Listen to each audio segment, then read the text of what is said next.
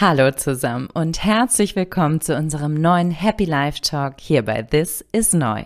Unter dem Hashtag Happy Life dreht sich bei uns alles um die Frage, was macht Menschen wirklich glücklich und wie können wir unser persönliches Wohlbefinden steigern. Mein Name ist Franziska, ich bin Verhaltenswissenschaftlerin, mache Glücksforschung und jetzt geht's los mit unserer heutigen Folge zum Thema wie wir uns auf die positiven Dinge im Leben konzentrieren, um glücklicher zu sein.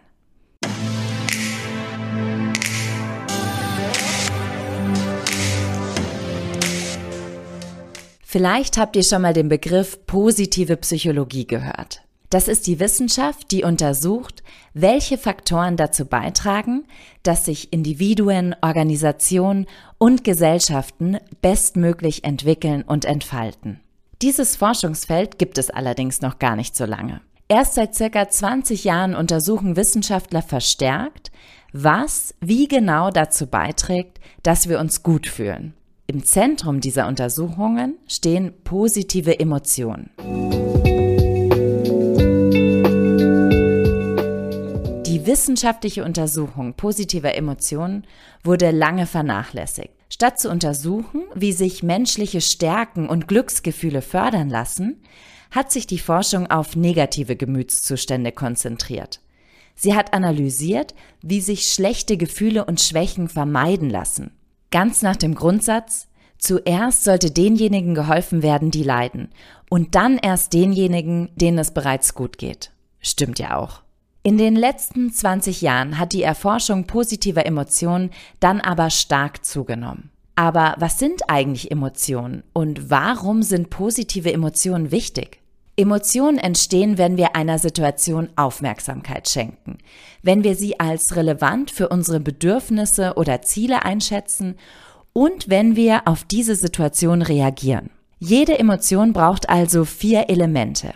Erstens eine Situation, zweitens die Aufmerksamkeit dafür, drittens ihre Bewertung und viertens die Reaktion darauf.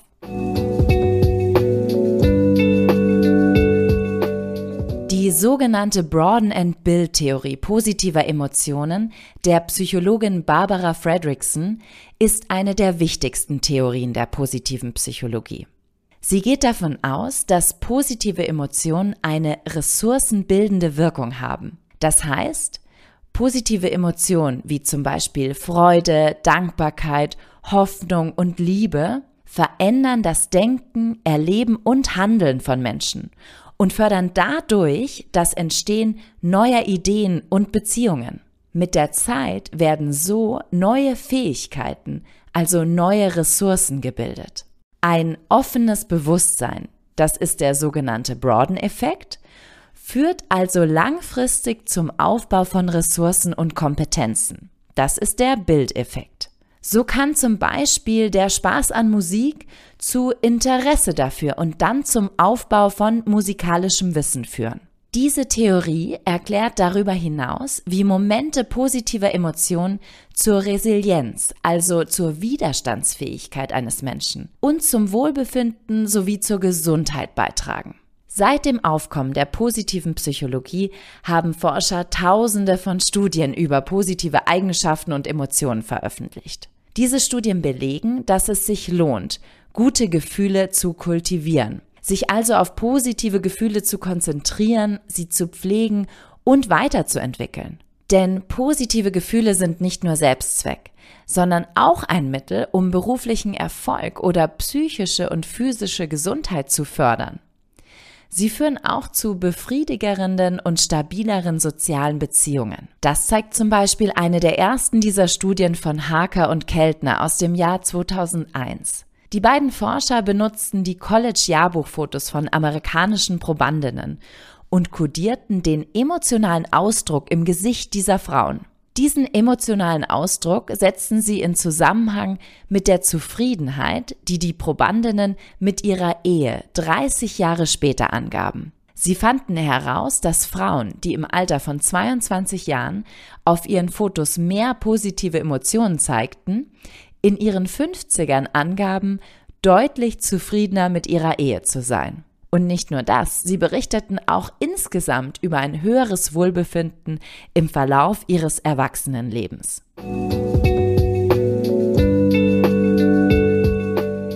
Wenn wir vom Kultivieren positiver Emotionen sprechen, dann ist damit auch gemeint, dass wir unsere Emotionen regulieren können.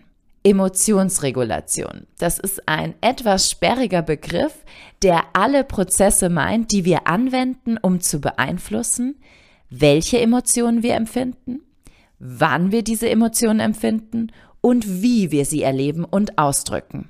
Wir können sowohl negative als auch positive Emotionen regulieren. In der Regel versuchen Menschen, negative Emotionen zu vermeiden, also sie runter zu regulieren und positive Emotionen zu verstärken, sie also hoch zu regulieren. Ja, und wie genau machen wir das? Beobachtungsstudien zeigen, dass Menschen ganz unterschiedliche Dinge tun, um sich gut zu fühlen. Sie investieren zum Beispiel Zeit in soziale Aktivitäten, treffen sich mit der Familie, unternehmen etwas mit Freunden, Sie achten auf persönliche Erholung, indem sie Zeit mit Hobbys und Interessen verbringen. Sie arbeiten an etwas, das ihnen ein Erfolgserlebnis verspricht, oder aber sie legen Wert auf spirituelle Aktivitäten wie Meditieren oder Beten. Forschung belegt, dass die Häufigkeit solcher Verhaltensweisen tatsächlich mit dem empfundenen Glück dieser Menschen korreliert, also zusammenhängt. Zusätzlich zu diesen Beobachtungsstudien haben viele Forscher aus verschiedenen Bereichen von Coaching und Therapie bis hin zu Personalwesen und Medizin Techniken zur direkten Steigerung positiver Emotionen entwickelt. Diese Techniken werden üblicherweise als positive Intervention bezeichnet. Positive Interventionen sind Maßnahmen, die unser Wohlbefinden fördern, indem sie zu einer Steigerung von positiven Gefühlen, Gedanken und Verhaltensweisen führen und eben nicht zur Verringerung von problematischen Gefühlen und Verhaltensweisen, wie das bei vielen klassischen Ansätzen der Fall ist. Es gibt hierbei verschiedene Strategien. Es gibt die, die darauf abzielen, positive Emotionen beizubehalten, sie also zu verlängern, und die, die darauf abzielen, angenehme Emotionen zu verstärken, also zu steigern. Schauen wir uns als erstes an, wie wir ein positives Gefühl aufrechterhalten können. Dazu nehmen wir das hedonische Kontingenzmodell. Dieses Modell besagt, dass sich Menschen im Allgemeinen gut fühlen wollen und dass sie, wenn sie sich in einem positiven Zustand befinden, nach Aktivitäten suchen, die diesen Zustand aufrechterhalten. Nach diesem Modell lernen Menschen im Laufe der Zeit, dass positive Emotionen Vorteile bringen. Sie agieren deshalb strategisch und wählen Verhaltensweisen oder Kognitionen aus, durch die sie positive Erfahrungen aufrechterhalten oder steigern können.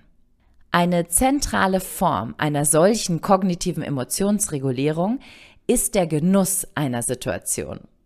Etwas zu genießen heißt, es auszukosten, indem man es bewusst wahrnimmt und dem Erlebnis Aufmerksamkeit schenkt.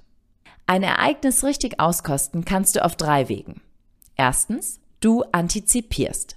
Du stellst dir also schon, bevor das Ereignis eintritt, vor, wie schön es sein wird. Denk dabei zum Beispiel mal an die Vorfreude auf einen lang ersehnten Urlaub. Zweitens, du nimmst eine Situation bewusst wahr und konzentrierst dich darauf, während du sie erlebst. Während du also am Strand liegst, denkst du nicht an die Arbeit, die zu Hause auf dich wartet oder an die vielen kleinen Dinge, die du nach deiner Rückkehr erledigen müsstest. Du spürst stattdessen die Sonne auf deiner Haut, hörst das Meeresrauschen, du vertiefst dich in das interessante Buch, das du gerade liest. Eine Situation bewusst auszukosten, die man gerade erlebt, kann man auch, indem man sie mit anderen teilt. Man ruft also zum Beispiel den besten Freund oder die beste Freundin an, wenn man den super coolen Job bekommen hat und freut sich dann gemeinsam. Kommen wir zum dritten Mechanismus, mit dem du ein Ereignis auskosten kannst. Du schwelgst in guten Erinnerungen. Zurück zum Urlaubsbeispiel. Stell dir vor, dass du nach deiner Rückkehr nach Hause Fotos aus dem Urlaub anschaust, die leckere Flasche Wein öffnest, die du dort gekauft hast und die Musik hörst, die dich auf deiner Reise begleitet hat. Auch damit kannst du eine positive Erfahrung länger spüren. Zentral hierbei ist, dass du dich im Allgemeinen aber auf den Moment konzentrierst, in dem du dich befindest und weder zu sehr in der Zukunft noch in der Vergangenheit lebst. Dann können die kurzfristige Antizipation und das kurzfristige Erinnern die bewusste Wahrnehmung von Momenten nämlich perfekt ergänzen. Die Fähigkeit, etwas auskosten und genießen zu können, ist wichtig. Sie beeinflusst, wie gut wir schwierige Situationen im Alltag bewältigen können und wie hoch unser Wohlbefinden generell ist.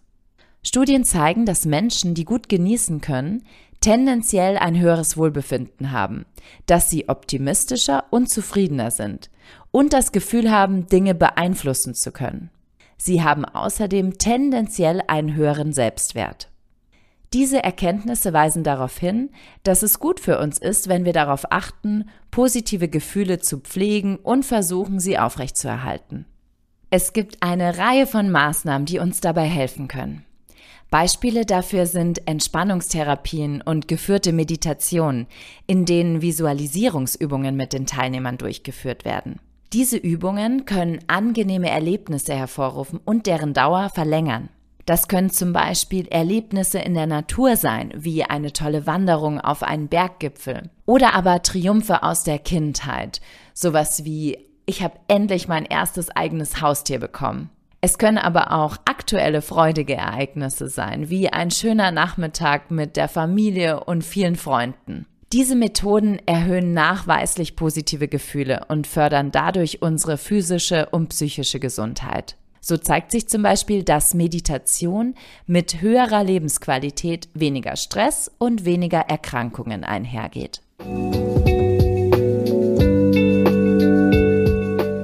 Darüber hinaus gibt es aber auch einiges, was wir Menschen intuitiv im Alltag machen, um uns besser zu fühlen. Manche von uns lächeln zum Beispiel, wenn sie sich traurig fühlen, um sich dadurch einen positiven Spin zu geben. Indem wir unsere Emotionen durch ein bestimmtes Verhalten regulieren, also lächeln, wenn uns eigentlich zum Weinen zumute ist, können wir die Auswirkungen negativer Emotionen zumindest kurzfristig verringern.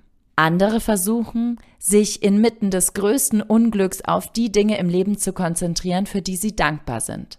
Dankbarkeit ist nämlich ein starkes Mittel, um das eigene Wohlbefinden zu steigern und negative Gefühle zu reduzieren. Wieder andere versuchen, negativen Ereignissen eine positive Bedeutung beizumessen. Also das Gute in einer richtig schlimmen Situation zu sehen. Das führt zu positiven Emotionen, die als Puffer gegen den Stress dienen. Diese Methode ist wirksam, aber ehrlicherweise auch ganz schön schwierig. Um das hinzubekommen, könnt ihr folgende drei Dinge versuchen. Erstens, positive Neubewertung. Das heißt, ihr findet den sogenannten Silberstreifen am Horizont und eine Situation erscheint plötzlich nicht mehr ganz so düster wie vorher. Man sieht also quasi das Licht am Ende des Tunnels. So wie zum Beispiel im Studium, wenn man zehn Prüfungen in fünf Wochen schreibt, seit Wochen von morgens bis abends lernt und sich dann an den drei Wochen Rucksackreisen durch Südamerika festhält, die man macht, wenn endlich alles geschafft ist. Zweitens,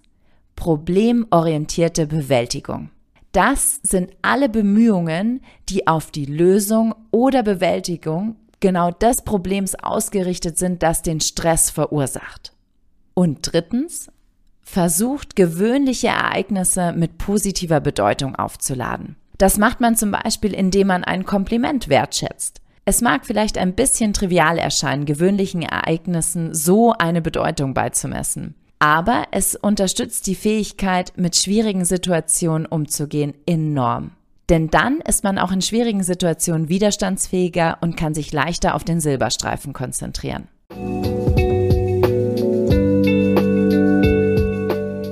So, und dann gibt es noch das Prozessmodell der Emotionsregulation, das uns auch ein paar Strategien vorschlägt, mit denen wir unsere Emotionen positiv beeinflussen können.